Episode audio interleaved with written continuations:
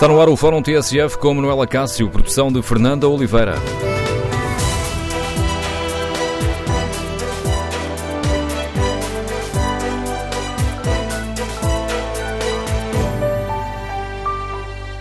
Bom dia, no Fórum TSF queremos ouvir a sua opinião sobre o estado do Serviço Nacional de Saúde. O que é que merece ser elogiado? O que é que é urgente corrigir? Podemos falar em falta de financiamento e em degradação dos cuidados prestados aos doentes? Queremos ouvir a sua opinião, o seu testemunho. O número de telefone do Fórum é o 808-202-173. 808-202-173. Para participar no debate online, pode escrever a sua opinião sobre este tema no Facebook da TSF ou na página da TSF na internet.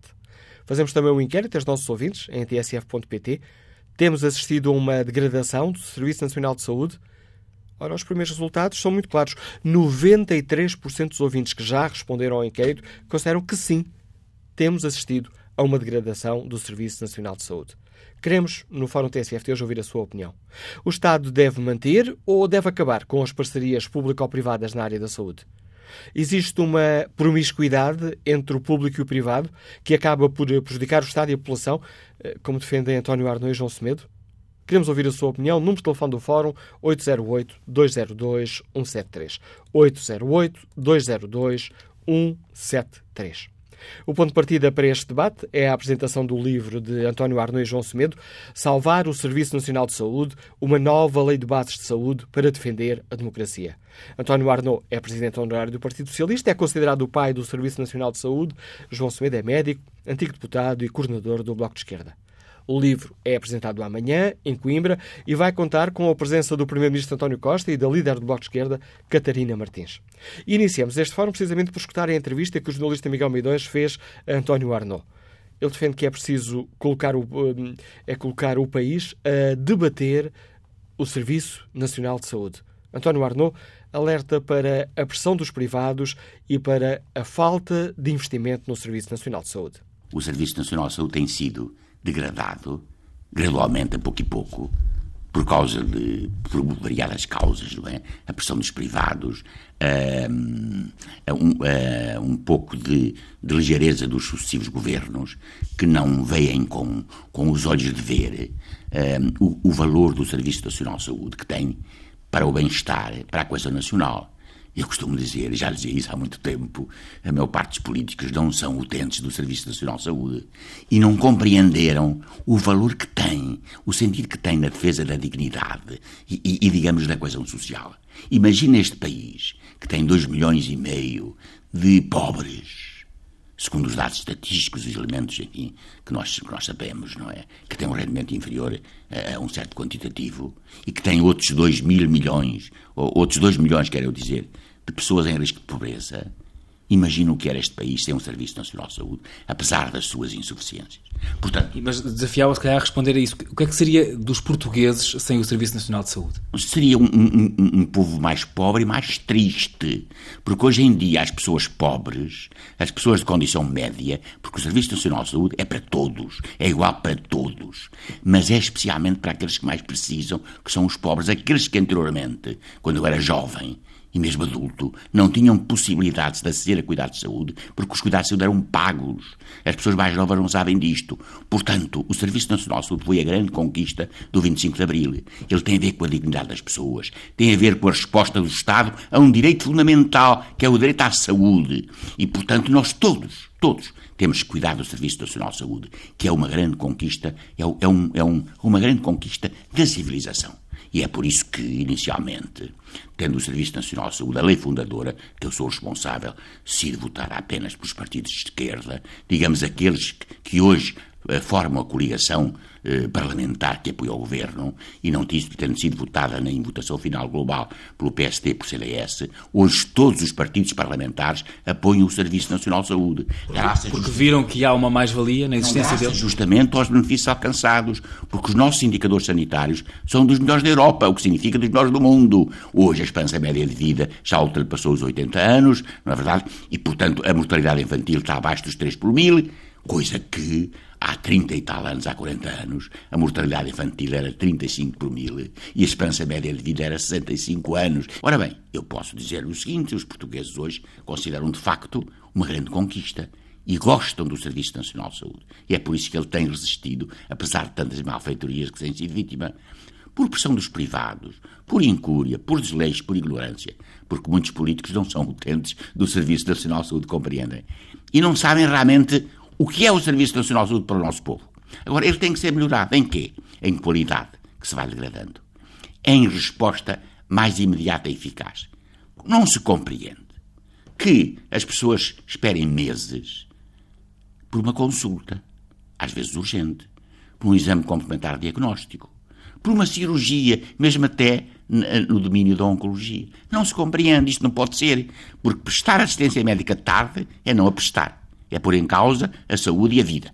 Ora bem, tudo isto acontece hoje e não vale a pena estar aqui com estatísticas. É por isso que é necessário dar o primeiro passo, o impulso, para discutir uma nova lei do Serviço Nacional de Saúde. E esse, esse, primeiro impulso, esse impacto, esse passo que diz, é o que está aqui neste livro? Sim, sim, este livro, que é um, um contributo cívico de dois cidadãos interessados que passaram a vida a defender o SNS. Isto é um contributo cívico, é o primeiro passo, é o impulso para pôr o país e os grupos parlamentares a discutir uma nova lei do SNS.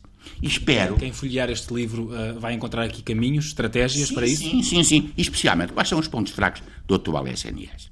Primeiro, a falta de fronteira entre o público e o privado. Há uma grande promiscuidade entre o público e o privado. Temos que acabar com isso. O setor público, o SNS, é aquele que garante em primeira linha a resposta em cuidar de saúde a toda a população, sem nenhuma discriminação social, económica e geográfica. Como sabe, hoje há grandes zonas do país que não têm cobertura sanitária. Isso tem que acabar.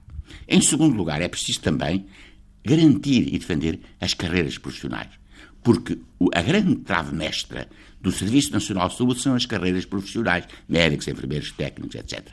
Sem carreiras profissionais dignas, estáveis, bem remuneradas, não há Serviço Nacional de Saúde. E as carreiras profissionais foram destruídas. Depois há o problema realmente também das, das parcerias público-privadas, que tem a ver com a relação entre público e privado. Aquilo que o SNS puder prestar, deve prestar. O, o SNS só deve fazer contratos ou convenções com o setor privado quando não puder prestar os cuidados de saúde. Mas o setor privado tem o seu campo de ação. Está aí para quem o quiser procurar livremente, quem tiver seguro de saúde, etc. Mas não pode viver, não pode parasitar o Serviço Nacional de Saúde. E, portanto, em vez de uma lei que veio adulterar os valores matriciais do SNS e os valores constitucionais, porque equiparava o Serviço Nacional de Saúde a qualquer subsistema de saúde e o punha em concorrência com o setor privado. Agora temos uma lei que garante o Serviço Nacional de Saúde como a primeira linha de defesa e de resposta aos cuidados de saúde de todos os cidadãos, sem nenhuma discriminação. E depois temos o setor privado, que atua segundo as leis do mercado, etc., fiscalizado pelo Estado, evidentemente, e que pode e quer suplementar ou complementar do setor público. Finalmente, temos que ver também o financiamento, porque o Serviço Nacional de Saúde tem sido subfinanciado, como nós sabemos. Uh, e é preciso ver isso. A partir do momento em que se garante que o Estado é responsável pelos cuidados de saúde, que o Estado deve prestar a todos de uma forma geral, universal e gratuita, e a propósito gratuita, faço aqui, uh, aqui um esclarecimento, é que esta lei prevê uh, a abolição das taxas moderadoras. Só taxas moderadoras em, em, situações excepcionais, porque não haverá taxas moderadoras nos cuidados primários, nem nos serviços de urgência, porque elas não têm significado. E não, e, não têm significado e são moralmente condenáveis. Não se pode taxar um cidadão que vá às urgências, na verdade, porque ele precisa de cuidado de saúde. E até se, e até se verifica este absurdo. Às vezes o setor privado cobra taxas moderadoras inferiores ao Serviço Nacional de Saúde. No dia 27 de dezembro entrou uh, na Assembleia da República uh, a nova lei de bases do, do, Serviço Nacional de Saúde. Tem esperança que em breve possa, possa uh, estar implementada? Sim, tenho esperança por razão simples. Em primeiro lugar, hoje há um grande consenso nacional na defesa do Serviço Nacional de Saúde o PSD e o CDS, que em 1978 e 79 estavam contra, pelo menos este modelo constitucional, e que votaram na votação final global na Assembleia da República, votaram contra a Lei 76, 56-79, hoje estão a favor do Serviço Nacional de Saúde. E até fazem, muito bem e oportunamente, críticas a, a, certas falhas do Serviço Nacional de Saúde. Então é a altura, realmente, de mostrarem na prática a sua defesa do Serviço Nacional de Saúde. Votando a favor desta vez. Votando a favor, evidentemente, com as alterações que julguem, que julguem necessárias, porque passaram, passaram muitos anos, quase 40, vamos festejar em 2019, vamos festejar os 40 anos do Serviço Nacional de Saúde. E eu espero que, além das celebrações que este governo irá fazer, certamente, a, a, a, principal celebração seja que já exista uma nova lei do Serviço Nacional de Saúde. É muito simples. Não é uma questão política, não é uma questão ideológica, é sobretudo uma questão ética. O país quer que o Estado garanta esse direito fundamental à saúde. Então, se quer, o Estado tem que estar munido dos instrumentos necessários para responder a essa necessidade básica. Para terminarmos, há pouco tempo o João Semedo, numa entrevista, dizia, e ele que é coautor deste livro, eh, defendia que é preciso desprivatizar algumas áreas do Serviço Nacional de Saúde. Concorda com esta opinião e concordando que áreas são estas que é preciso desprivatizar? Ouça, nós, nós pagámos em 2016, o Serviço Nacional de Saúde, em 2016, pagou, não sei bem, mas pagou mais de mil milhões de euros a certo tipo de exames que podiam ser feitos no próprio Serviço Nacional de Saúde. Ora, é quando se diz reprivatizar, é o Serviço Nacional de Saúde deve fazer tudo aquilo que possa fazer. Se há situações em que ainda não pode, então compreende-se que faça convenções com o privado. Mas há muitas cirurgias, há muitos exames que são feitos no privado que podiam ser feitos no Serviço Nacional de Saúde. E porquê? Porque há uma promiscuidade, porque há interesses, porque há negócios, etc. E temos que acabar com isso. O apelo e os argumentos de António Arnaud, autor, juntamente com João Semedo, de um livro sobre o Serviço Nacional de Saúde, Salvar o Serviço Nacional de Saúde, uma nova lei de bases de saúde para defender a democracia. O livro é apresentado amanhã em Coimbra e conta com a presença de António Costa e de Catarina Martins. Este apelo para uma salvação do Serviço Nacional de Saúde, para um investimento a sério no Serviço Nacional de Saúde, é o ponto de partida para o Fórum TSF de hoje. Queremos ouvir a sua opinião, como avalia o estado do nosso Serviço Nacional de Saúde? Mantém a qualidade ou podemos falar numa degradação dos cuidados que nos são prestados cada vez que vamos a um hospital ou um centro de saúde? Queremos ouvir a sua opinião. O número de telefone do Fórum é o 808-202-173, 808-202-173. O que é que merece ser elogiado no Serviço Nacional de Saúde? O que é que merece ser criticado e deve ser corrigido com urgência? E existe, tal como acabámos de escutar, na opinião de António Arnaud, que é partilhada por eh, João Semedo, podemos falar numa hum, promiscuidade entre o público e o privado?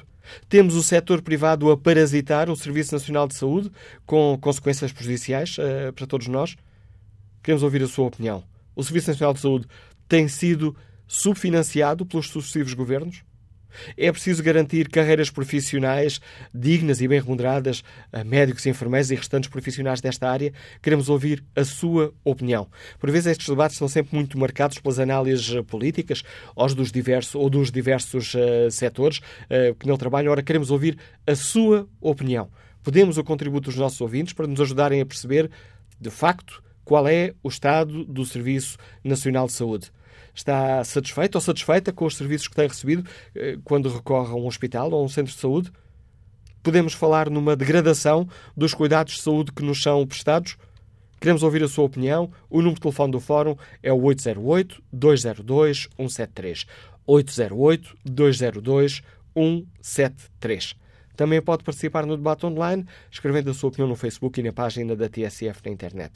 Pode olhar, antes de irmos ao encontro dos primeiros ouvintes, aqui o inquérito que está em tsf.pt. Temos assistido a uma degradação do Serviço Nacional de Saúde? 78% dos ouvintes que já responderam ao inquérito consideram que sim, tem de facto existido uma degradação. Vamos agora ao encontro de Paulo Jesus, é empregado de escritório, escuta-nos no Montijo. Bom dia.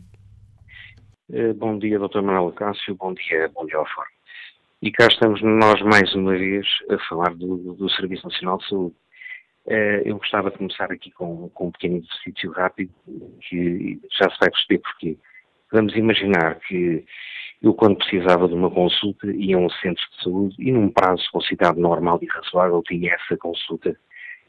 Se eu precisasse de uma, consulta de especialidade, ia ao hospital e tinha essa consulta num prazo razoável. Se eu precisasse de uma cirurgia, exatamente a mesma coisa.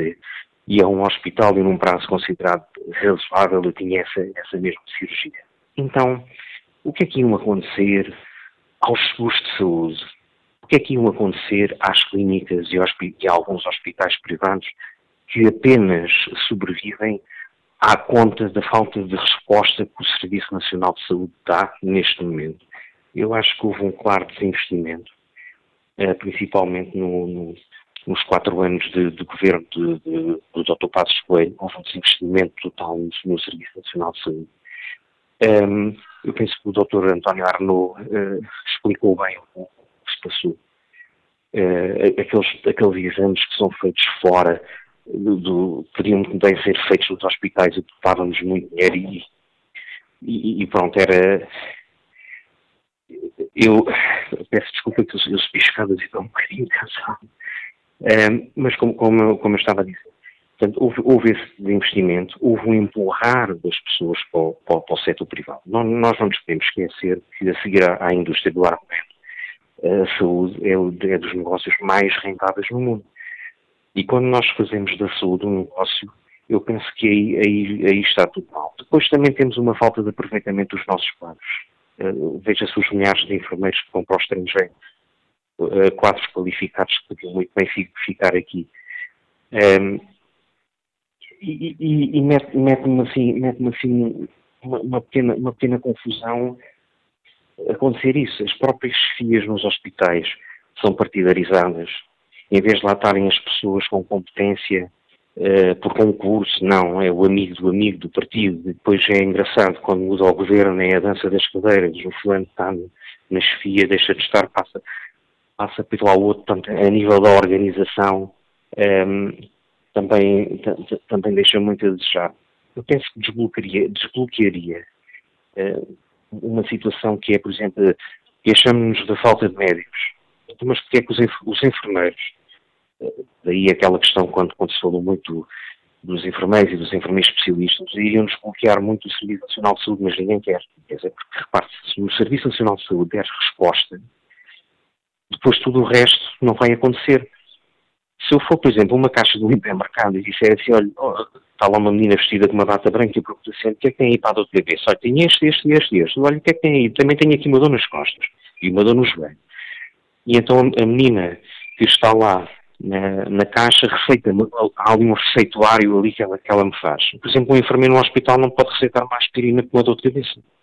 Ou seja, desbloquearia aí no, no, nessa situação é uma, uma, enorme quantidade de atos que são feitos pelos médicos podem muito bem ser feitos pelo, pelos enfermeiros. Os enfermeiros, já lá vai o tempo em que, entre aspas, eram considerados os ajudantes dos médicos. Os enfermeiros agora não são licenciados, têm mestrados, têm doutoramentos, estão mal aproveitados. E principalmente na remuneração. Há enfermeiros com doutoramento a receberem como enfermeiros generalistas. Portanto, se libertassem os médicos para funções bem mais importantes que eles poderiam ter, é?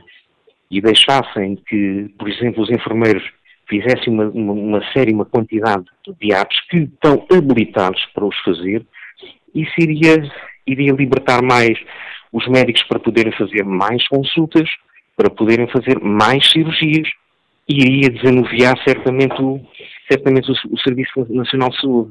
Vou terminar com o seguinte. Eh, enquanto não se desmontarem os lobbies que estão neste setor e enquanto nós não pensarmos na saúde, que ela não é um negócio, mas é assim, um, um bem, digamos assim, uma obrigação que o Estado tem de prestar, então daqui a um ano ou dois ou três irão estar a fazer outro fórum e nós iremos estar a falar exatamente nos mesmos problemas que falamos até hoje. Obrigado, Paulo Jesus, pelo contributo que trouxe ao debate que fazemos aqui hoje no Fórum TSF. Olha o debate online. José Fidalgo Avelar responde à pergunta que fazemos. Eh, podemos ou não falar numa degradação do Serviço Nacional de Saúde com um claro que sim.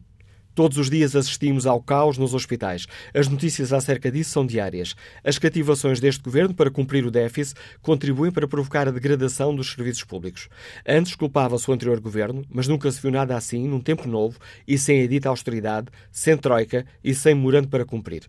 E acrescenta este nosso ouvinte, José Fidalgo Avelar, Todos os dias assistimos a queixas dos profissionais de saúde, médicos e enfermeiros. As pessoas estão a ser internadas nos corredores. O interior está a ficar sem médicos e os centros de saúde do interior tendem a reduzir os horários de atendimento, como acontece, por exemplo, com a consulta de atendimento complementar em Figueiró dos Vinhos. Quanto ao inquérito que fazemos na página da TSF na internet, a pergunta é clara: temos assistido uh, a uma degradação do Serviço Nacional de Saúde? 78% dos ouvintes que já responderam consideram que sim, temos assistido a essa degradação. Próximo uh, convidado do uh, Fórum TSF de hoje, o Dr. Francisco Jorge, foi Diretor-Geral de Saúde, é atualmente Presidente da Cruz Vermelha Portuguesa. Dr. Francisco Jorge, obrigado por ter aceitado este nosso convite para participar neste Fórum TSF. Este é um momento para repensarmos o Serviço Nacional de Saúde? Bom dia. Seguramente, seguramente que sim. É sempre um momento para refletir, para repensar, para organizar, para desenvolver. O Serviço Nacional de Saúde necessita de um permanente acompanhamento em termos de pensamento estratégico, uma frente crítica que deve sempre estar presente para uh, projetar a melhoria do Serviço Nacional de Saúde. É preciso que todos os cidadãos uh, compreendam que o Serviço Nacional de Saúde é deles. Há aqui uma pertença coletiva dos portugueses que tem que ser agarrada por eles próprios. O Serviço Nacional de Saúde e a sua sigla uh, ainda não, não representam uh, um património, diria, uh, universal para os portugueses. Se é certo que todos sabem que é TAP, quando se fala em SNS, muitos portugueses ainda se interrogam o que é, o que é, o que é isto de SNS.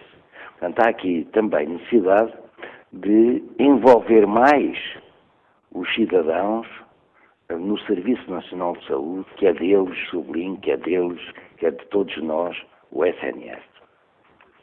E parece-lhe que hum, tem razão os ouvintes que, que apontam para uma degradação ao longo dos últimos anos do Serviço Nacional de Saúde. Podemos falar nessa degradação?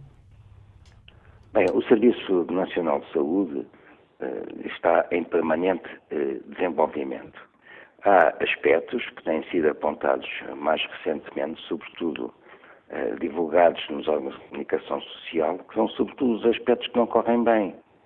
As dificuldades, a pressão a que estão sujeitos determinados serviços de urgência, por exemplo, e há aqui eh, problemas, seguramente que, que, que, há problemas, mas os sucessos, os imensos sucessos que o Serviço Nacional de Saúde permitiu eh, alcançar, esses são pouco noticiados.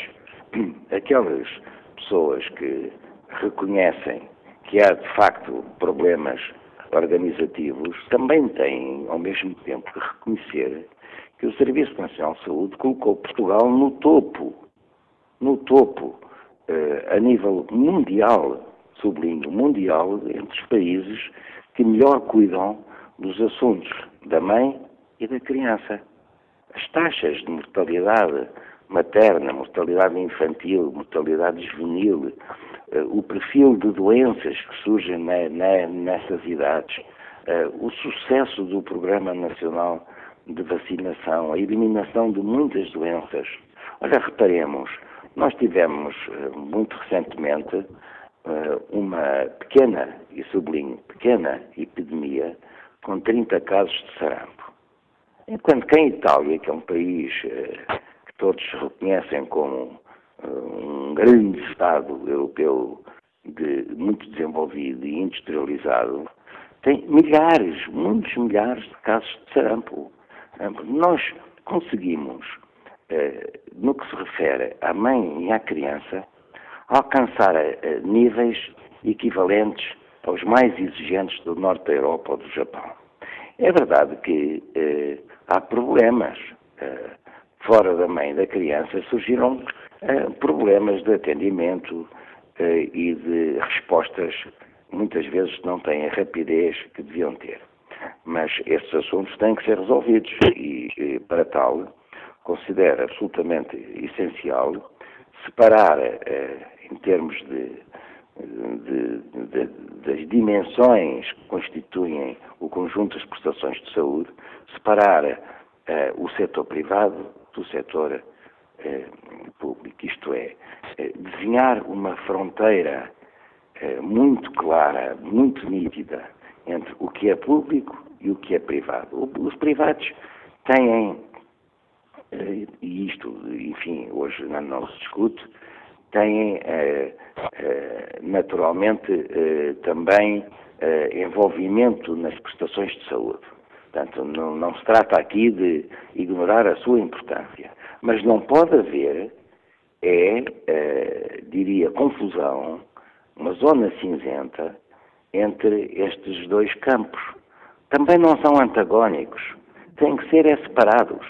O que é do Estado é do Estado, o que é privado é privado. E uh, essa linha que separa tem que ser muito nítida. Não faz também sentido que os atores uh, se repitam, não só em termos daqueles que estão uh, nas, à frente das prestações, nomeadamente os médicos, os enfermeiros e outros especialistas, e também uh, a natureza do seu financiamento. Portanto, tem que haver aqui uma distinção, uma clareza, e, e acabar com todo o tipo de uh, cinzentismo eh, nestas fronteiras. Nesse cinzentismo, Dr. Francisco Jorge, inclui o facto de termos uh, uh, muitos profissionais de saúde que trabalham ao mesmo tempo no público e no privado?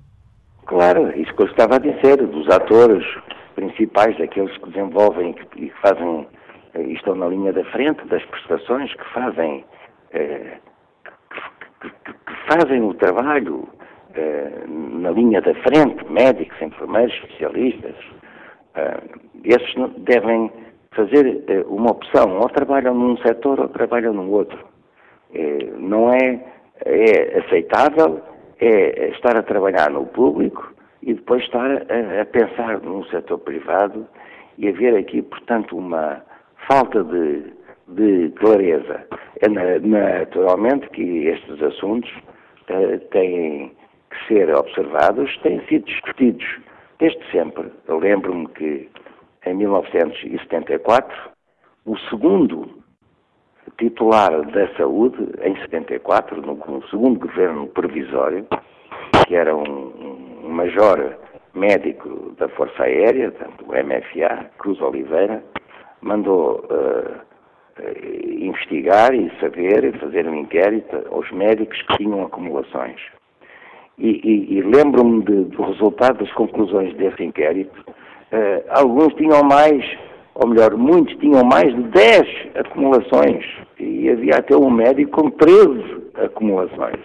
Mas estes assuntos depois nunca são uh, resolvidos em termos das suas com consequências. Portanto, agora já não estamos em 1964 e é verdade que essa questão das acumulações foi em grande parte resolvida. Mas continua a existir uma certa uh, falta de nitidez uh, na fronteira entre o público e o privado, não só no, naquilo a que se refere à prestação desenvolvida por médicos e especialistas, mas também ao, ao, ao financiamento, à, à, à organização uh, dos serviços.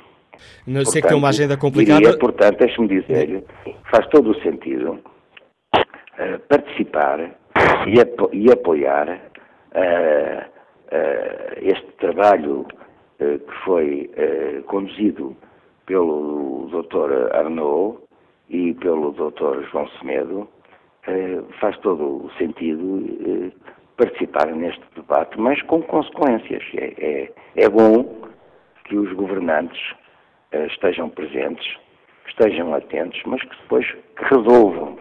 E diria é de aplaudir a presença anunciada do Primeiro-Ministro, do Ministro da Saúde, para, uh, diria, carimbar, uh, assinalar a importância deste debate que não pode uh, deixar de ter consequências, isto é, é absolutamente obrigatório, em nome do interesse público, que estas questões sejam resolvidas à luz dos princípios da prestação de contas e da transparência. Doutor Francisco Jorge, agradeço-lhe mais uma vez por, apesar de ter uma manhã com uma agenda muito complicada, ter encontrado uns minutinhos para aqui no Fórum TSF, juntamente com os nossos ouvintes, nos ajudar a refletir sobre uma questão que diz respeito a todos nós. Francisco Jorge, conhecemos ao longo dos anos como Diretor-Geral de Saúde, atualmente lidera a Cruz Vermelha Portuguesa. Vamos agora ao encontro de Fausto Paiva, está reformado, liga-nos de São João da Madeira. Bom dia. Muito bom dia. Ora, fala-se fala em separação de águas, eu gostei de ouvir o último interveniente, mas não se fala em pagamentos aos médicos, aos enfermeiros, eh, a toda, toda a equipa técnica eh, que compõe os hospitais, não se fala em pagamentos dignos para que eles não exerçam a sua profissão fora. Isto, eh, eu tenho assistido e muito de perto a evolução da saúde em Portugal, porque já, já trabalhei mais de 50 anos no público, sei qual é a rentabilidade do público, sei o que é que se passa nos privados e aqui parece-me que há uma, uma, um, um mal-estar pelo facto da existência dos, dos, dos, privados quando o público não dá resposta. E, e, e se toda a gente. Eh, eu estou, concordo plenamente que haja uma separação mas onde é que o Estado vai buscar dinheiro para pagar dignamente eh, aos profissionais? Vão aumentar-nos os nossos impostos? Eh, e qual é a rentabilidade das pessoas que, que, que fazem o seu serviço nos hospitais? Qual é a sua rentabilidade em relação ao privado? Se houvesse essa separação, de, de certeza absoluta que havia mais, que havia mais rentabilidade nos hospitais. Eu sou apologista da separação, mas também sou apologista de que se pague dignamente aos profissionais. Porque os profissionais, neste momento, estão desmotivados completamente. Eu não vejo um profissional, e tenho familiares uh, uh, no, no, no, público, em que são escravizados completamente. Fazer três horas, três, três turnos durante durante a semana de 12 horas. Outro escândalo que se passa a nível de pagamentos nas urgências. As firmas pagam ridiculamente, pagam uh, quase ao preço de, um, de um trabalhador rural, pagam à hora, mas provavelmente essas empresas recebem muito mais do que aquilo que pagam ao, ao, aos profissionais que estão nas urgências. Alguém que tem tomado conta disso? Alguma comunicação social tem se debruçado sobre esse, esse problema? Ainda ontem eu ouvi no telejornal da UMA uma, uma entrevista em que os senhores criticam, criticam a qualidade dos exames dos privados. Eles, senhores, provavelmente não, não sabem o que estão a dizer. Porque a qualidade, no, tanto no, no, no, privado como no público, é idêntica. Ele não, não sabe o que é, que é trabalhar no privado, não sabe o que é trabalhar no público, possivelmente. E nunca passou por aí para poder dar uma resposta dessas. Essas pessoas mais valiam estar caladas do que estar a fazer afirmações que não têm sentido nenhum. Obrigado, Fausto Paiva, pela participação no Fórum TSF. Aqui no debate online, Júlia Bessa Ribeiro contribui para uh, o debate que aqui fazemos, escrevendo que sim, o Estado deve manter parcerias com os privados, até porque podemos escolher o médico ou cirurgião que queremos e fica mais barato. Bom dia, Ricardo Gomes, é gestor Liga-nos do Porto. Bem-vindo a este debate. Bom dia, obrigado pela, pela oportunidade que me estão a dar. Eu sou filho de uma doente crónica que nos últimos três anos entrou em várias unidades hospitalares, públicas e privadas, e, portanto, vou falar das conclusões que tirei nos últimos tempos dessa experiência. Nós devíamos discutir, e no fundo estamos a fazer isso, discutir o sistema de saúde e não o Sistema Nacional de Saúde. Há público e há privado, estas coisas estão misturadas, e relativamente ao Serviço Nacional de Saúde, o que eu vejo é uma sobrecarga e uma redução de recursos de pessoas e não só que depois, claro que não, não dá a resposta que devia dar. Vejo um sistema privado encostado ao Estado, de duas formas. Pelas subcontratações, que já foram faladas aqui, e pelas convenções, como a DSE, que é financiada pelo Estado. Quando a saúde do doente é verdadeiramente preocupante, encaminha-se novamente para o público. Portanto, enquanto o doente é rentável e dá um trabalho aceitável, aceita-se. A partir do momento em que se complica, encaminha-se para o público. A nossa obrigação enquanto cidadãos é não esperar apenas pelos políticos e começarmos a discutir isto e vermos que sistema de saúde queremos para o nosso país. Porque ele, de um modo ou de outro, é sempre financiado por nós. E, portanto, acho que devíamos começar a discutir estas coisas um, como cidadãos e participar ativamente nisso. Obrigado e um bom dia. Eu é que agradeço a sua participação, Ricardo Gomes. O próximo ouvinte a participar neste debate é médico de família, está neste momento em viagem. Doutor Hugo Cadavez, bom dia.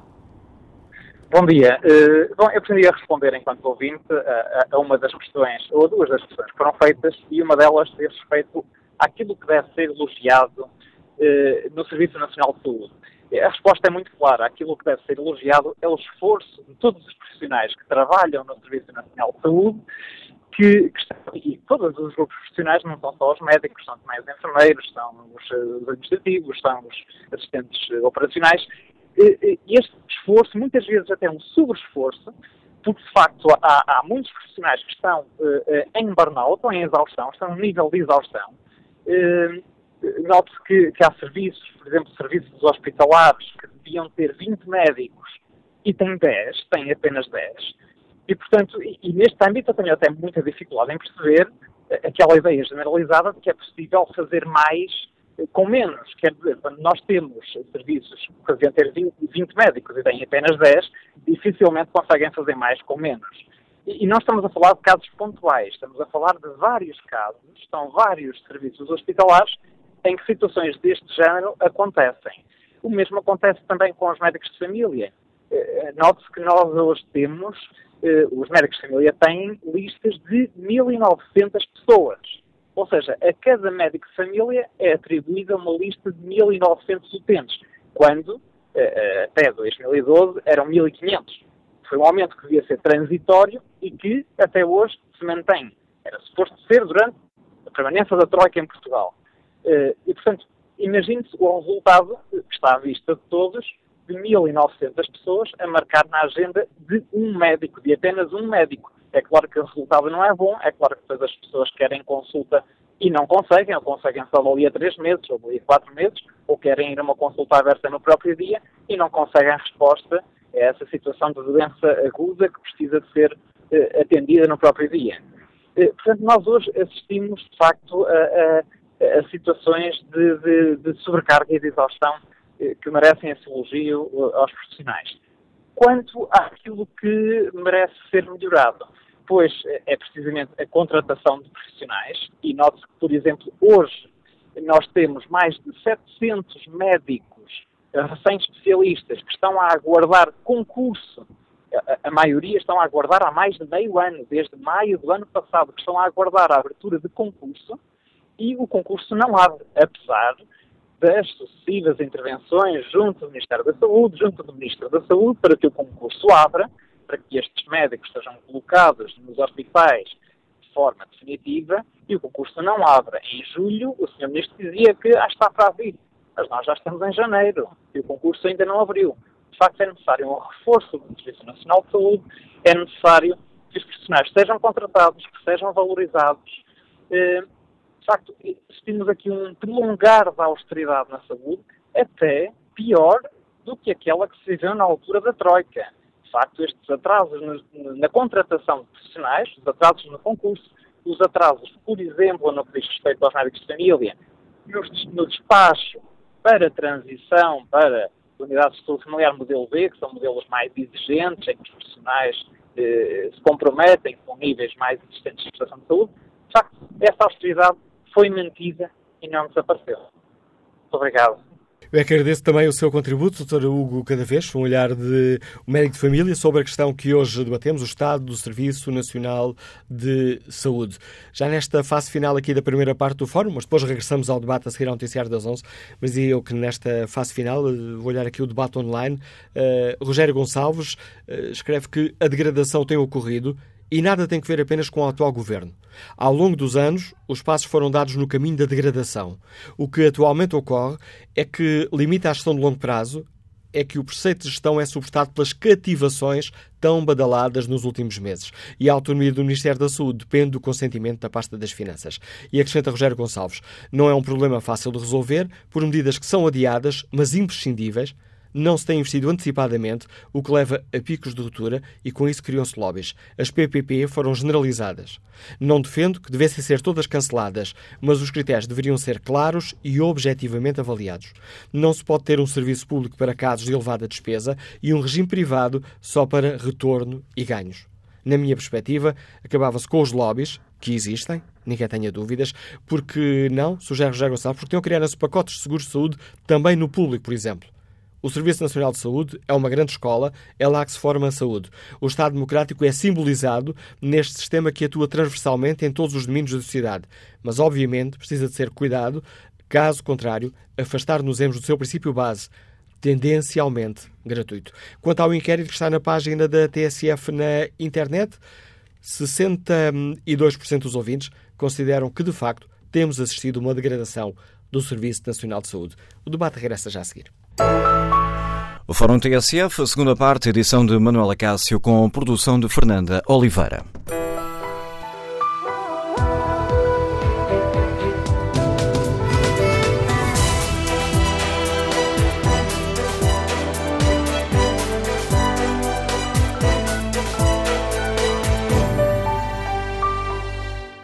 No Fórum TSF de hoje, pedimos aos nossos ouvintes para nos ajudarem a fazer o diagnóstico do Serviço Nacional de Saúde, o que merece ser elogiado, o que é urgente corrigir.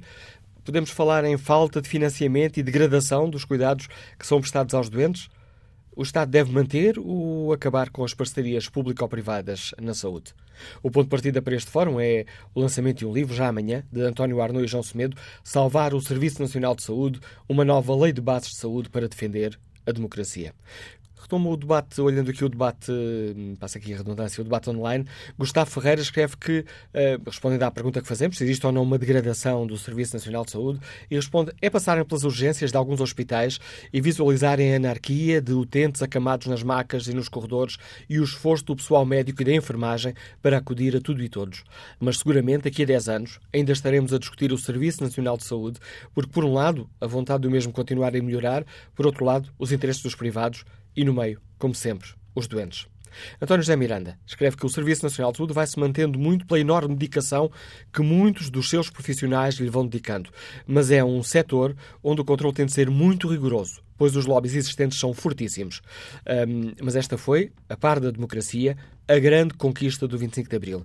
Apesar das malfeitorias que lhe têm feito, ainda continua a ser uma das traves mestras da nossa sociedade. Quanto ao inquérito está na página da TSF na internet, onde perguntamos aos nossos ouvintes, temos assistido a uma degradação do Serviço Nacional de Saúde. O sim tem estado de mínima vantagem, mas continua destacado. 62% dos ouvintes consideram que, de facto, temos assistido a uma degradação do Serviço Nacional de Saúde. Próximo convidado do Fórum TSF é o bastonário da Ordem dos Médicos, Dr. Miguel Guimarães. Bom dia, bem-vindo ao bom Fórum dia, TSF. Chegou o momento de hum, rediscutirmos o que queremos do Serviço Nacional de Saúde? Eh, eu julgo que sim, eu julgo que nós neste momento estamos numa situação delicada. Eh, como alguém já disse hoje, eh, basta passar nos serviços de urgência para percebermos quanto frágil está neste momento o Serviço Nacional de Saúde. E nós temos, de facto, que reforçar o Serviço Nacional de Saúde porque o nosso serviço público eh, é de facto, tem sido um excelente serviço público, permitiu uma grande evolução naquilo que é a saúde dos portugueses durante uma série de anos, eh, mas eh, o forte desinvestimento que tem acontecido na área da saúde, por um lado, a falta de reformas que são essenciais para dar capacidade de resposta adequada àquilo que são as necessidades da população, está a fazer com que o Serviço Nacional de Saúde neste momento se encontre num plano inclinado, em que está a cair, e nós temos que puxá-lo para cima. E temos que ser todos a puxá-lo para cima. Temos que ser nós, cidadãos, temos que ser as instituições que de alguma forma estão ligadas à saúde, mas tem que ser sobretudo o governo. Eh, eu penso que este alerta eh, já foi deixado de alguma forma, embora de forma indireta, pelo próprio Presidente da República. É? Nós temos que centrar mais eh, a nossa atividade também naquilo que, é, que são as necessidades das pessoas. Eh, como alguém também já disse, eh, é devido às pessoas que nós temos, de facto, tido alguma capacidade de resposta naquilo que é a necessidade das populações, nomeadamente agora neste, neste, neste tema que é um tema atual, que é a capacidade de resposta dos serviços de urgência, que de facto estão, estão, estão, estão muito afetadas neste momento, em praticamente todos os hospitais do país, já não é só num hospital ou noutro, um, e isto deve-se a que não tem sido feito investimento e não tem sido feito reforma. Porque nós corremos o risco de no próximo ano, daqui a dois, três, quatro anos, continuarmos a ter umas listas de espera que não são aceitáveis para aquilo que são uh, os tempos máximos de resposta garantidos definidos pelo próprio Governo, nomeadamente para cirurgia, para consulta de especialidade hospitalar, mas também, mas também, eh, podemos continuar a ter isto, que eu acho que, que é uma, uma, situação completamente anómala e que não fica nada bem eh, ao nosso país, que é nesta, nestas alturas em que existe um afluxo, porventura, superior eh, àquele que é habitual aos serviços de urgência, os serviços de urgência entrarem praticamente em colapso. E, portanto, temos aqui uma situação que mostra claramente que é preciso fazer alguma coisa. Já não vou dizer que é preciso reinventar, como dizia, como dizia o Sr. Presidente da República, mas é preciso reformar. É preciso reformar, é preciso dar-nos uma outra perspectiva eh, daquilo que deve ser a saúde, eh, investir nas áreas que são necessárias para que os nossos cidadãos se sintam confortáveis e tenham todos, de facto, acesso eh, a cuidados de saúde em igualdade de circunstâncias, que é isto mesmo que está reportado na Constituição da República Portuguesa eh, relativamente àquilo que é o nosso Serviço Nacional de Saúde. E para que se corrija esse plano inclinado eh, em que o Serviço Nacional de Saúde está a cair, utilizando a sua expressão, o que é que seria essencial a par do, do financiamento que já salientou? Seria a par do financiamento fazer as reformas. O, qual é o problema? E, e estas coisas estão as duas intimamente ligadas. Uh, o investimento, sem investimento é impossível fazer reformas. E as reformas, neste momento, são essenciais. São várias as reformas que têm que ser feitas. Eh, mas eh, vamos começar, vamos falar em duas ou três muito simples para os nossos ouvintes conseguirem entender. Uma tem a ver com a reforma dos cuidados de saúde primários. Os cuidados de saúde primários iniciaram, iniciou-se uma reforma dos cuidados de saúde primários há uns anos atrás, eh, com um modelo de organização diferente a nível dos, da, da, da, medicina geral e familiar e dos cuidados de saúde primários, com a constituição de unidades de saúde familiares, enfim, que teriam, teoricamente, uma capacidade de resposta mais adequada, mas a verdade é que nós continuamos a ter deficiências nos cuidados saúde primários. Continuam a faltar médicos de família nos cuidados primários. Os médicos de família nos cuidados saúde primários têm neste momento listas excessivas de utentes, isto é, têm demasiados utentes para poderem cumprir aquilo que é a sua função eh, com a qualidade que seria também desejável. Portanto, este, este, este, este excesso de utentes não nos permite todo tipo de capacidades de resposta e temos que ter a capacidade dos cuidados de saúde primários eh, terem eh, a possibilidade de dar algum tipo de resposta àquilo que são eh, os doentes que têm situações agudas que não sejam de facto urgentes, ou seja, doentes que em vez de recorrerem aos hospitais, aos serviços de urgência dos hospitais, pudessem recorrer aos cuidados de saúde primários. Mas para isto é preciso investir nos cuidados de saúde primários. É preciso gastar dinheiro. Não, há, não, há, não, não, é possível fazer tudo o que seria desejável para melhorar a capacidade de resposta do Serviço Nacional de Saúde sem investir. Por isso é que as coisas estão diretamente associadas. Uh, a nível hospitalar, a mesma coisa. É preciso uma profunda reforma hospitalar. Os hospitais que nós temos hoje já não são os hospitais do presente e do futuro. É preciso haver uma reforma. Nós não podemos continuar a ter uh, serviços de urgência a funcionar da forma que estão a funcionar. Nós temos que fazer alguma, alguma uh, alteração naquilo que é o funcionamento eh, mesmo dentro dos próprios hospitais, como já aconteceu nos países, e nada disso está a acontecer porque, obviamente, que isto implica, eh, implica investimento. E, neste momento, o investimento eh, no Serviço Nacional de Saúde não tem, de facto, acontecido. Eh, existe a promessa que, em 2018, eh, haverá mais algum dinheiro para a saúde, eh, mas a verdade é que nós acabamos por ter um orçamento de Estado para a saúde que é eh, qualquer coisa como 5,2% do produto interno bruto. Enquanto, por exemplo, os países, a média dos países da OCDE tem eh, como eh, orçamento para a saúde 6,5% do produto interno bruto. Portanto, estamos a falar aqui de diferenças. Claro que o produto interno bruto varia de país para país, mas estamos a falar sempre de diferenças superiores, claramente superiores a mil milhões de euros. Não é? Dr. Miguel Guimarães, muito obrigado pelo contributo que trouxe a este Fórum TSF, identificando aqui alguns dos pontos em que considera essencial, uh, essencial uh, agir para que o Serviço Nacional de Saúde saia, e retomando aqui essa sua expressão, do plano uh, inclinado descendente em que se encontra. Vamos agora ao encontro do professor Carlos Vasconcelos, médico hospitalar, Liga-nos do Porto. Bom dia, Sr. Professor, bem-vindo ao Fórum TSF. Bom dia, bom dia, como está? Olha, eu ouço regularmente o vosso fórum, parabéns, normalmente a caminho, a caminho de um sítio para o outro, e, e, já não acompanhei estas últimas intervenções, nomeadamente a do Dr. Miguel. Mas uh, queria falar do aspecto da exclusividade. Eu trabalhei toda a minha vida, 40 anos, ou 41, ou 42, uh, no, no, no, em exclusividade. Uh, primeiro voluntária e depois quando o Estado deu essa possibilidade, agarrei logo e fiquei sempre em exclusividade até ao fim da carreira. Uh, e, e lembro-me que, nessa altura, uh, os internos eram, passaram praticamente todos, os médicos internos uh, que estavam a fazer especialidade para, para a exclusividade. Houve uma altura em que os diretores teriam, tinham ser um papel em que teriam que estar em exclusividade, os novos especialistas teriam que estar em exclusividade, e portanto eu pensei nessa altura, bom, é só uma questão de tempo que o, o, os especialistas mais velhos que se habituaram a trabalhar em vários sítios, que tinha que ser, vão saindo e o sistema vai ficar fechado. Mas assim não foi.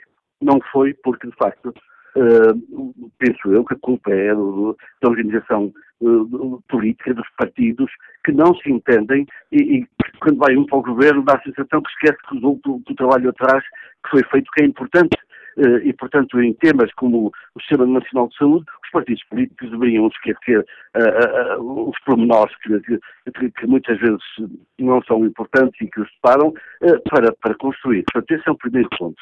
O da exclusividade podíamos já estar claramente separados. Sem dúvida alguma, o, o, o, nosso Sistema Nacional de Saúde é excelente. E o outro ponto que eu gostaria de, de, de tocar é a ingratidão. Eu estou aqui dentro eh, eu conheço bem situações de médicos que, que, que não, são, uh, não são a melhor coisa que eu poderia ver, como em todas as profissões, mas, mas conheço imensos, imensos médicos que dão a sua, a sua, o seu melhor, dão completamente tudo nos hospitais e, e não serem. Dói muito, dói muito uh, a esses médicos a, a, a ingratidão por todo o sistema não é justo. Eh, os portugueses agradecem pouco. Eh, quando é para criticar, está tudo sempre pronto para criticar.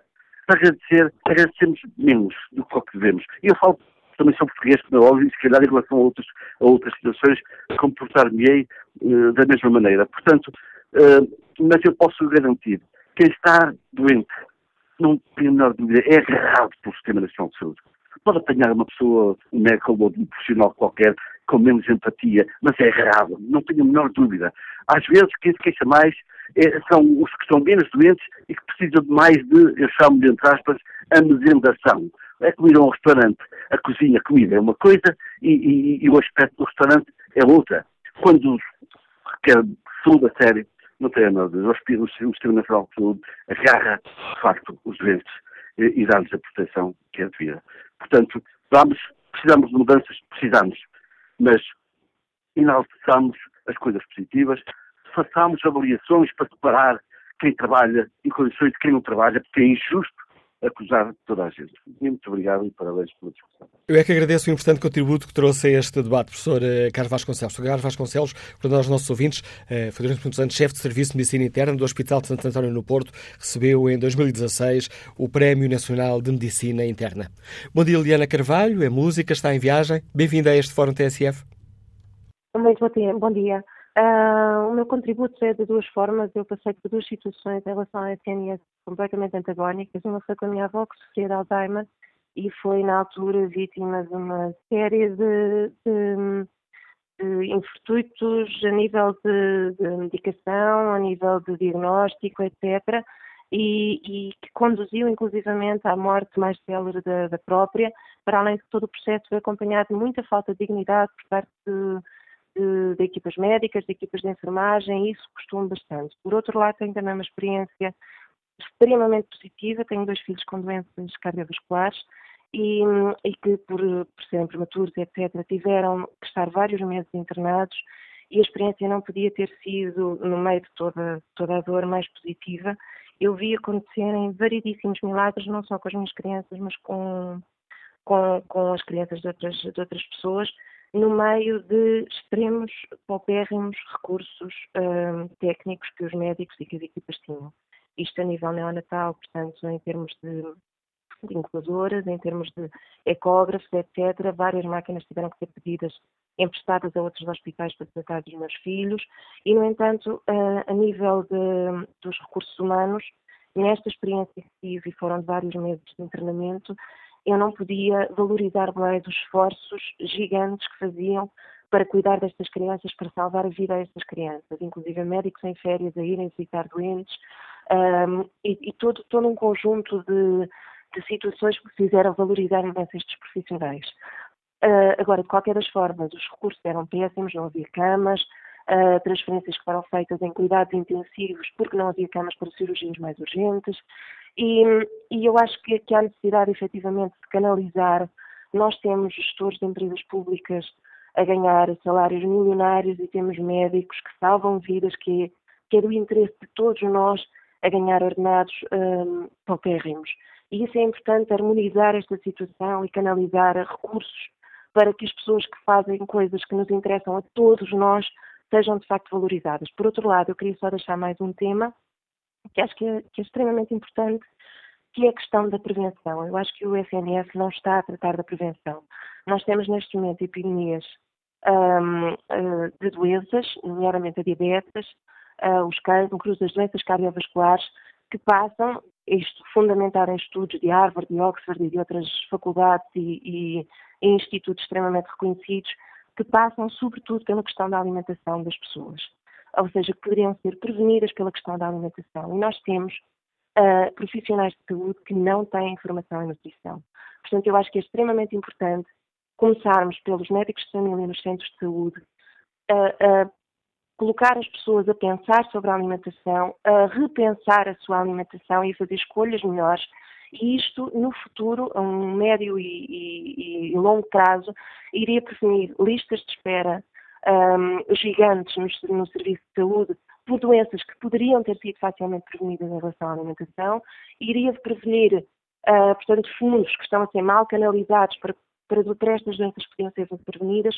Portanto, eu acho que a prevenção no Centro uh, Nacional de Saúde não está a ser bem focada, está a ser focada essencialmente no tratamento, na cura e na melhoria das condições de vida, naturalmente, mas eu acho que a prevenção era essencial e, e acho que uma, uma parte essencial poderia ser um, a formação e nutrição por parte dos, dos, dos profissionais de saúde. Obrigado, Diana Carvalho, pela, pela opinião e pelo, e pelo, testemunho que trouxe ao Fórum TSF, opinião desta música que está neste momento em viagem. Vamos agora ao encontro do uh, Presidente da Associação de Administradores Hospitalares, Dr. Alexandre Lourenço, bom dia, bem-vindo ao Fórum uh, TSF.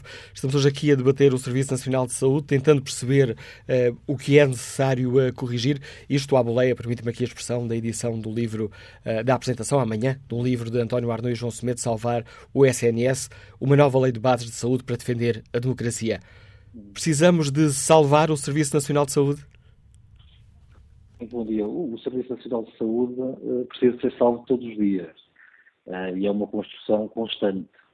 Uh, aliás, antes de existir Serviço Nacional de Saúde, já existiam políticas desenvolvidas para permitir a universalização dos cuidados e prestar os cuidados de saúde à generalidade da população.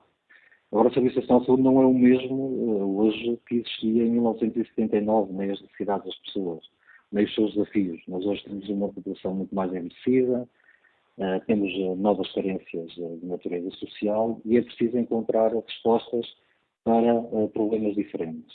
E, efetivamente, o sistema hoje continua muito cristalizado e com grandes dificuldades de inovar e de prestar cuidados mais efetivos para a população. Uh, e eu concordo inteiramente quando se diz, e já, já outros uh, intervenientes falaram no fórum, quando falam de falta de investimento uh, no Serviço Nacional de Saúde, mesmo falta de financiamento operacional do Serviço Nacional de Saúde, mas existem matérias que podemos desenvolver mesmo num contexto de restrição orçamental. E ainda hoje não se consegue entender como é que se pode pensar que é possível gerir organizações de elevada complexidade, como são, por exemplo, hospitais. Muitos deles com orçamentos superiores a 100 milhões de euros, com mais de 2 mil, 3 mil, 4 mil colaboradores, quando é necessário pedir autorização ao Ministério das Finanças para contratar um único assistente operacional, um único funcionário. E ter, ter feito autorizações individuais ou quando existem contratos que ultrapassam mais que um ano civil, tem que existir também uma autorização conjunta do Ministério da Saúde ou do Ministério das Finanças. Eh, nós, efetivamente, passámos um momento difícil durante uh, o programa de ajustamento e foi obrigado a tomar medidas com direção à despesa, mas hoje estão reunidas condições para descentralizar e permitir que exista o desenvolvimento do Serviço Nacional de Saúde em função das pessoas, através de modelos inovadores de prestação uh, de cuidados. Porque, efetivamente, o modelo como ele existe hoje em termos de governação está a limitar em muito a capacidade do Serviço Nacional de Saúde também, como foi falado há pouco, de se reinventar ou de encontrar novas eh, soluções. E como é que seria possível, eh, para além dessa questão de dar mais autonomia aos, aos, eh, às administrações hospitalares, onde é que seria, em sua opinião, necessário intervir para que tenhamos um melhor Serviço Nacional de Saúde?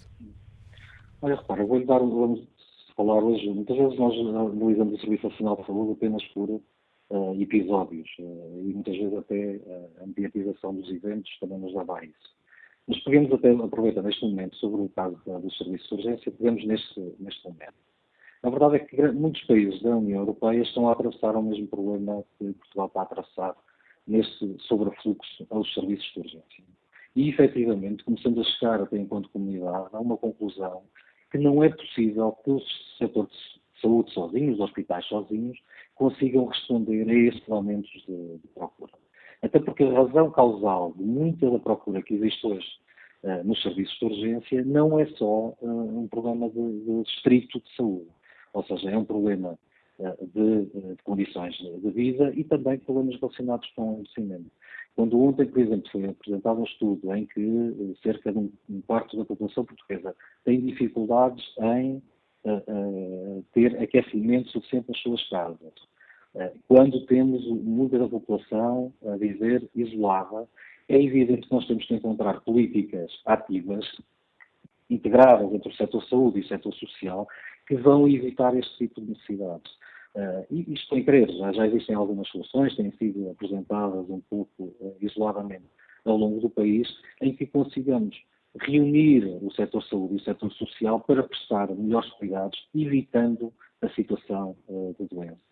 Porque, efetivamente, estar neste momento, no caso do serviço de urgência, a estancar este rio com um simples dique não é possível e os serviços de, de urgência não vão ser capazes, como não são em outros países, no caso do Reino Unido, muitas urgências estão a declarar eh, encerramento e, eh, ou seja, não recebem mais doentes e estão a encaminhar doentes para outros hospitais.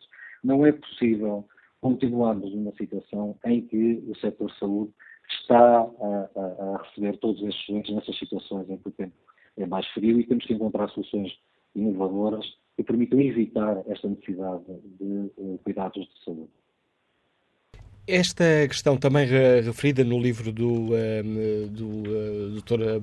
Sérgio Arnaud e do João Semedo uh, refere-se àquilo que eles chamam uma promiscuidade entre o público e o privado. Partilha desta, desta opinião, seria importante separar águas? Eu creio que aqui o, a Lei da Saúde de 1991 uh, está em vigor há muito tempo e não, não é essa lei de bases que nos está a inibir o desenvolvimento do, do sistema. Não, não parece seja essa a discussão. Naturalmente, nós temos de discutir a lei de base e fazer a lei evoluir, mas nós não podemos voltar a um momento de, uh, do pós-25 de Abril. Faz sentido discutir essa lei de base numa perspectiva de evolução do modelo e do que queremos para o Serviço Nacional de Saúde. E, efetivamente, nós temos que ter uma discussão séria uh, deste contrato social que é o Serviço Nacional de Saúde. Mas dou-lhe um exemplo. Ainda, ainda na discussão do orçamento, o Governo apresentou uma proposta para a taxação dos produtos com elevados uh, teor de sal uh, e de açúcar. Existiu uma, uma, uma, visão liberalista ou populista até no sentido de dizer que, uh, que uma interferência no, no, nos hábitos das pessoas. Ora, quando nós estamos a falar muitas vezes de políticas de prevenção e de evitar doença para o futuro, nós efetivamente temos de trabalhar com as pessoas para evitar consumos, essencialmente, não dar dos hábitos saudáveis e na alimentação, eh, temos de trabalhar com as pessoas para evitar situações de doença. Esta, é, é, e, e, contudo, foi muito difícil chegarmos a um acordo enquanto sociedade sobre a taxação dos produtos com sal.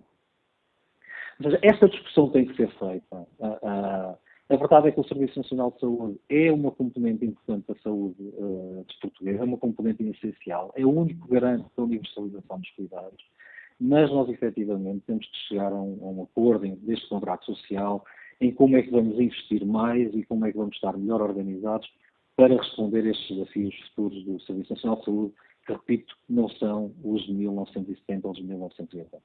Obrigado, Dr. Alexandre Lourenço, pelo contributo que trouxe ao Fórum TSF, o Presidente da Associação de Administradores Hospitalares, deixando-nos aqui nesta mesa alargada de debate mais alguns dados uh, para a nossa reflexão. Vamos agora ao encontro de Diolinda Pereira, doméstica, escuta-nos em Lessa do Balio. Bom dia. Bom dia. Bom dia, Diolinda Pereira. A ligação parece estar muito mal, em más condições, mas vamos tentar escutá-la. Está bem. É assim, é, em primeiro lugar, agradeço pela oportunidade e dou-vos parabéns pelo vosso programa.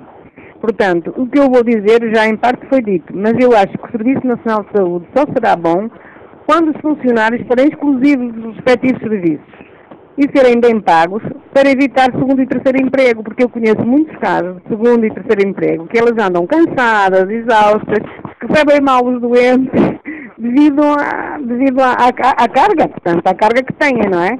Portanto, acho que elas deviam ser bem pagos e ser exclusivos dos respectivos serviços. Só assim é que teremos um Serviço Nacional de Saúde melhor para todos. A proposta que nos é, deixa, é a proposta que nos deixa de Olinda Pereira, apesar daqui das dificuldades na ligação telefónica, foi uh, possível escutar sem problemas a opinião desta nossa ouvinte, Liga de Lessa do Balio. Vamos até ao Seixal, escutar o empresário Vítor Sarmento. Bom dia. Ora, muito bom dia e muito obrigado mais uma vez pela oportunidade que me dão. Eu, eu gostava de começar por salientar a oportunidade do lançamento deste livro, eh, enfim, cujos autores são, são duas pessoas conhecidas e reconhecidas, o Dr. Fernando e o Dr. João Semedo, acho que são muito, é muito oportuna. Uh, e também, agora se me permite também exaltar aqui uma petição que foi entregue no Parlamento, cujos rostos principais eram o Dr. José Manuel Boa Vida, que é Presidente da Associação de Diabéticos, e o Dr. Dr. Cipriano Justo, que também é, essa petição refere a necessidade de uma revisão uh, da Lei de Base da Saúde.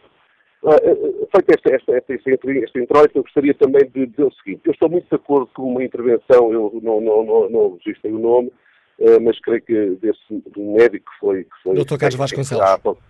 Que ele referia, nós ainda não eu creio que os portugueses ainda não perceberam totalmente, há, não, não se pode generalizar, mas há, há, há muitos portugueses que não, o que é que, a riqueza que nós temos no Sistema Nacional de Saúde mesmo pelas suas insuficiências. Eu próprio já passei por enfim, nos últimos anos, uh, enfim, resultante de um infarto, tive que recorrer a, diversos momentos, quer, quer em urgências, quer em urgências, a hospitais públicos, que, Uh, e quero dizer, e, tem, e, tem, e sempre disse, e, e, enfim, e enalteci na minha página do Facebook, a qualidade do serviço, o humanismo uh, que, que, que, que, os nossos profissionais, de regra, em regra geral, claro que depois, como já foi dito também, há profissionais mais descuidados, que estão a pensar noutros, e eu também posso citar profissionais que pensam, uh, depois do encaminhamento dos seus doentes para os seus gabinetes privados, como aconteceu comigo, essa tentação é, é, Mas a pior tentação, eu diria que não é essa. A pior tentação, de facto, é aqueles grandes lobbies do sistema de saúde que estão a abrir, que são altamente lucrativos e que eh, substituem ao Estado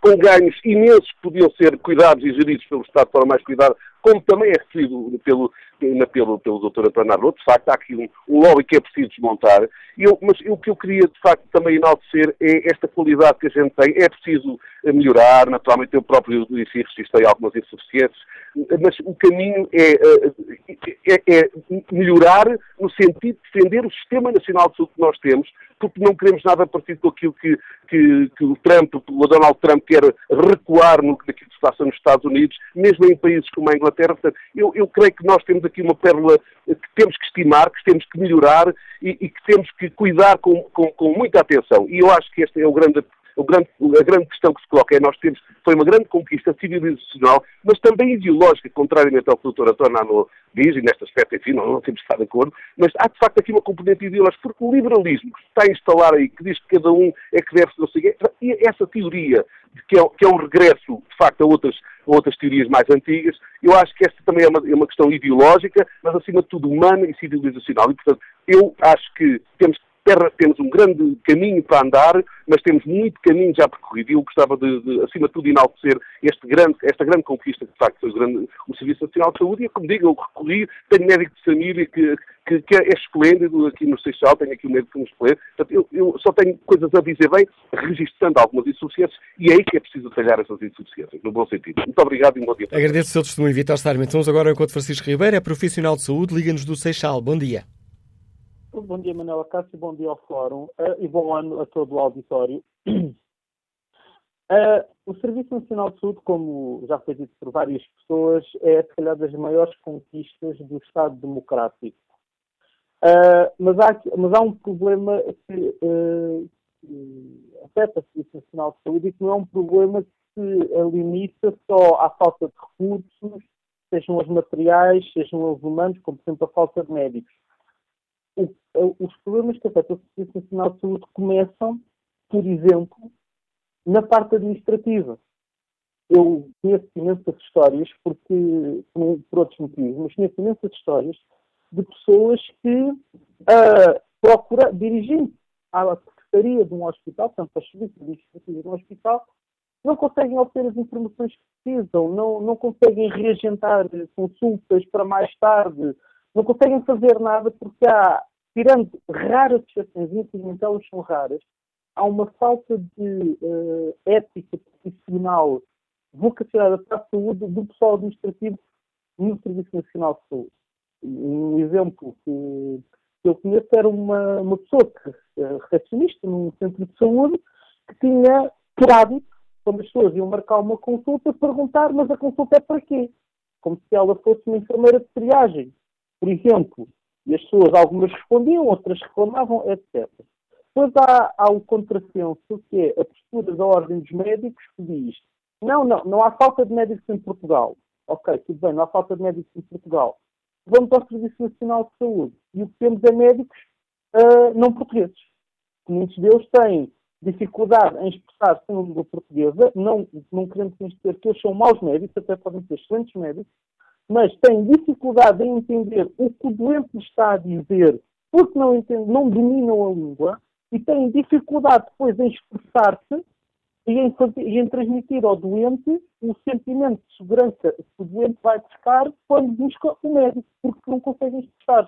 Então, mas se não há falta de médicos em Portugal, porquê é nós temos médicos não portugueses no Serviço Nacional de Saúde? Isto é um contrassenso. Pois há outro contrassenso que é Uh, então, mas porquê temos pessoas uh, altamente formadas, e estou a pensar aqui no caso dos enfermeiros, a serem pagos como recém-licenciados, uh, mas dos quais é esperado que façam o trabalho para o qual têm tal formação extremamente avançada. Então, mas o, o, o, trabalho que ele está a fazer, o trabalho especialista que o enfermeiro está a fazer, não merece um, um ordenado à altura do trabalho que ele desempenha, à altura daquilo que é expectável que ele faça, das responsabilidades que tem. Depois é, é, houve um ouvinte da primeira parte do fórum que falou da questão da, da prescrição de uh, fármacos uh, por enfermeiros. Uh, se eu for a uma farmácia, se eu for a uma farmácia, se eu for a uma coisa de saúde e bem-estar que agora até há no, supermercados, eu posso dizer, olha, eu tenho isto, isto, isto, e a pessoa passa-me um, um, um fármaco, passa-me uma molécula, recomenda-me que tome aquilo. Porquê que o enfermeiro não pode fazer o mesmo? Porquê que o médico tem de ser o médico, tem de depender do médico? E depois a, última questão que se coloca, que para mim se coloca a nível do Serviço Nacional de Saúde, e isto sim eu acho que é uma falha grave, mas que toda a gente está a ignorar, é uma questão extremamente simples.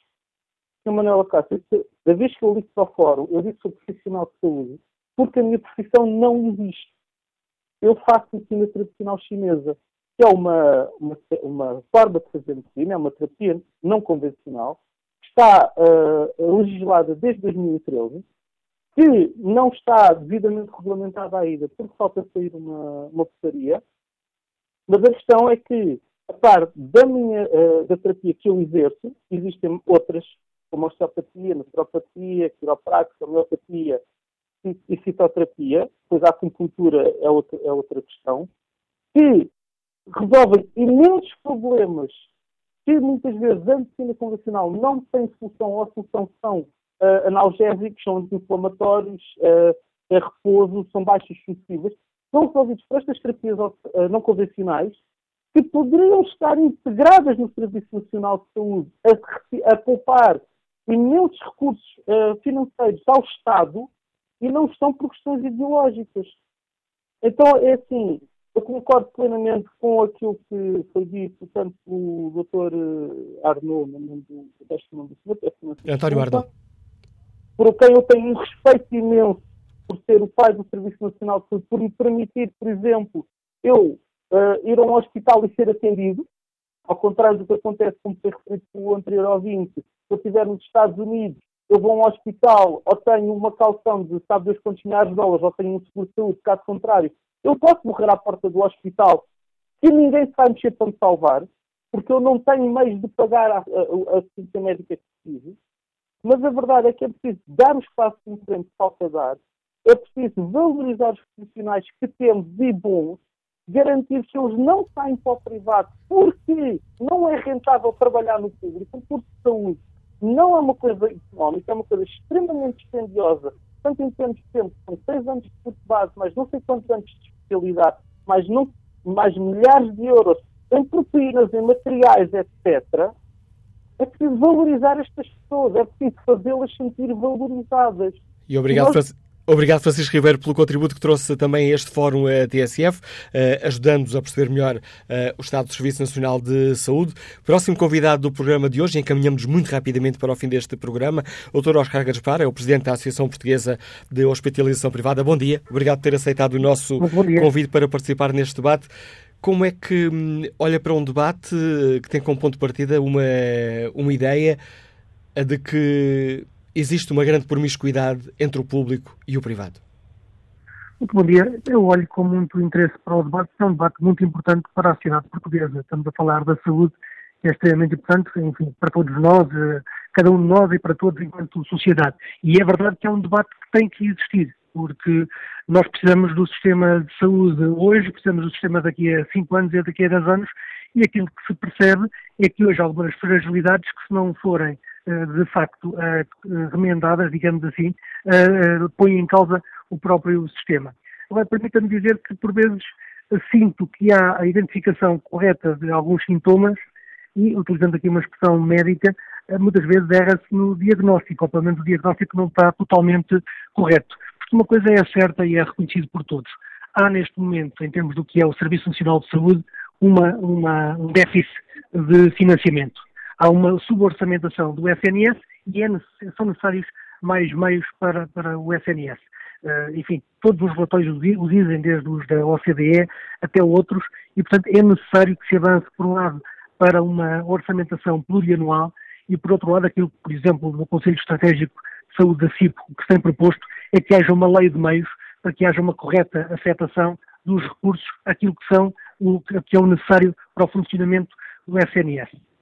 Depois, há aqui uma outra componente da discussão que já é, de facto, mais, mais complicada, eu diria até um pouco incompreensível, porque há quem queira fazer crer que o problema do SNS é aqui um problema uh, sobre a, posse do, dos ativos e a posse dos hospitais e aqui uma guerra entre público e privado. Eu penso que esta é, é uma ótica errada que não permite resolver o problema, antes pelo contrário, tenta, tenta de alguma forma iludir os problemas do próprio SNS. Todos nós devemos defender o SNS e devemos querer que o SNS seja forte. E para isso também tem que ser uh, eficiente e tem que dar cada vez uh, mais condições, mais cuidados de saúde aos portugueses. Isso é que é o relevante. Agora, depois, se a questão da prestação é feita por hospitais que são totalmente públicos ou por, por exemplo, PPPs, já é uma outra questão.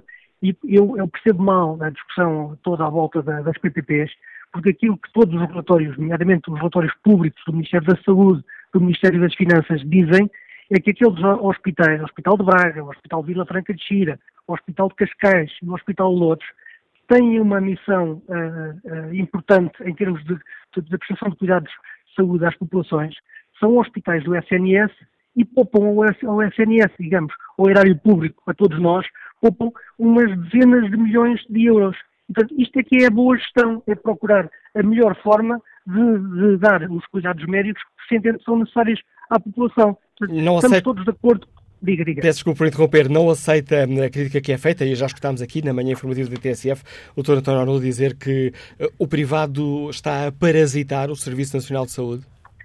Não, não aceito de forma nenhuma. Aquilo que, que eu entendo é que o, desde o início que este sistema de saúde que nós temos é, é tido como um sistema misto. Tem a parte pública, que é uma parte essencial, que deve continuar a ser uma parte muitíssimo importante, mas também pode e deve haver a parte privada que tem sido um expoente nos últimos anos em termos de inovação, em termos de novas tecnologias, em termos de uma nova forma também de olhar para os próprios cidadãos, utentes, doentes e de, de os acolher de uma, de uma outra forma. São duas formas de, de, trabalhar, de facto, distintas entre público e privado.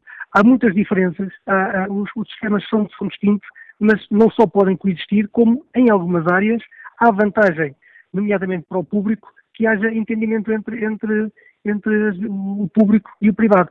Não é daí que veio o problema do SNS. O problema, e por isso é que eu digo que às vezes uh, o, o mau diagnóstico acaba por, por levar a conclusões uh, erradas.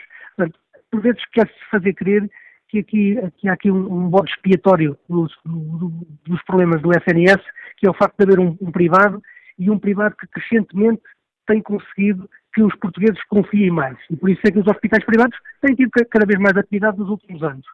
Mas o problema do SNS não é, não é esse. Não é? O SNS tem, de facto, problemas intrínsecos que devem ser pensados e deve haver soluções para eles, sem ter que utilizar aqui um bocadinho o, o privado como o, o mal da fita no sistema. Não há uma drenagem de recursos eh, do público para o privado? Em áreas onde o público poderia ser eficaz? De, de todo. Aquilo que eu dizia há pouco em termos do, das PPPs, do meu ponto de vista, são, é, é muito, é muito exemplificativo do que estou a dizer. Uh, repare, diz-se que as PPPs uh, custam 470 milhões de euros. Uh, é verdade, mas a questão é, mas e se não houvesse as quatro PPPs? Não iria existir o Hospital de Braga, não iria existir o Hospital de Louros, não iria existir o Hospital de Cascais? Obviamente que tinha que existir. E, portanto, tinha que ser feitos meios a esses hospitais. E aquilo que provam os dados públicos, por exemplo, da CSS, é que os hospitais privados conseguem fazê-lo de forma mais eficiente. Repara, só para dar o exemplo mais, esta... mais, mais, Peço desculpa, sobre esta questão temos vários estudos. A entidade reguladora da saúde tem um estudo de 2016 onde, eh, não considerando que os hospitais com gestão privada eh, não cumprem o seu serviço, mas também não identificam eh, vantagens no desempenho relativamente aos públicos.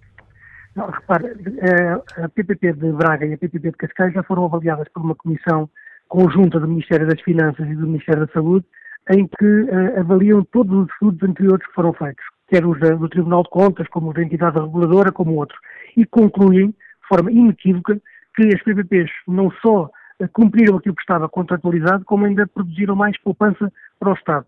No caso concreto desse, desse estudo que refere da entidade reguladora da saúde, eh, a conclusão que normalmente se tem extraído é não fica provado que sejam, sejam melhores em PPP em termos de qualidade assistencial do que os públicos, mas também não diz que são piores. Ou seja, ainda que dessemos por certo essa conclusão, quer dizer que, para a mesma qualidade, os hospitais uh, em gestão privada têm feito o mesmo com menos dezenas de milhões de euros. E este é um bom negócio para, para, para o Estado.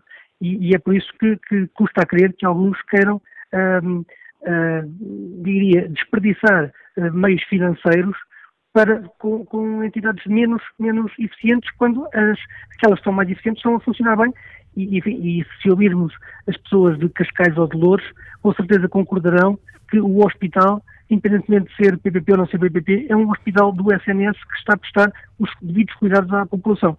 Agradeço ao Presidente da Associação Portuguesa de Hospitalização Privada, Dr. Oscar Gaspar, a participação neste Fórum TSF, já mesmo a correr contra o relógio. Passo a palavra à Madalena Batista, a técnica de turismo, está na parede. Bom dia. Muito bom dia. Uh, começo por dizer que eu tenho alguma experiência de utilização, de, de, como utente de hospitais uh, nacionais e uh, fora do país, diversos pontos. Por razões familiares, tenho uma filha que vaguei pelo mundo e eu normalmente passo seis meses com ela. E digo-lhe que no meu regresso, a primeira coisa que eu digo sempre é que se há coisas que funcionam bem no nosso país, e isto vai em primeiro lugar, é o nosso Serviço Nacional de Saúde. Eu comparo aos países mais evoluídos, concretamente nos Estados Unidos, onde eu estive agora um, três meses, uh, por razões de, de, de, de, uma operação muito delicada que a minha filha lá fez, e eu fiquei uh, positivamente horrorizada, horrorizada. Um hospital é um hotel, um hospital é um sítio de transição. Uh, doentes só ficam internados desde momento que sejam ligados a uma máquina. A minha filha foi sujeita a uma operação de 8 horas e, passado duas horas, estava no carro para ir para casa com quatro drenos e, e, e ainda quase sobre o efeito da anestesia. E, isto é uma coisa inimaginável em Portugal. Inimaginável. Um, uh, uh, os cuidados, a diferença dos cuidados que eu encontro entre os prestados aqui e no estrangeiro, uh, concretamente a Inglaterra, onde eu estive também quase um ano a residir, tem a ver com a humanidade com que o doente é tratado. Eu acho que um, nos cursos de medicina, ou provavelmente eu estarei a falar sem conhecimento, há que haver uma disciplina, um, ou, ou ensinamentos como humanizar uh, o tratamento do doente. Uh, eu vou uh, lá a um hospital, a primeira coisa que o médico faz, estende-me a mão, cumprimenta e apresenta-se. Um, há, uma, há uma humanização em todo o pessoal de enfermagem. A pessoa não se sente assim, agora sente-se, diga lá, estica a língua e, e pronto, e, e está aqui o diagnóstico, pode seguir. É esta a grande diferença. Agora, a qualidade dos serviços, nós temos o melhor Serviço Nacional de Saúde.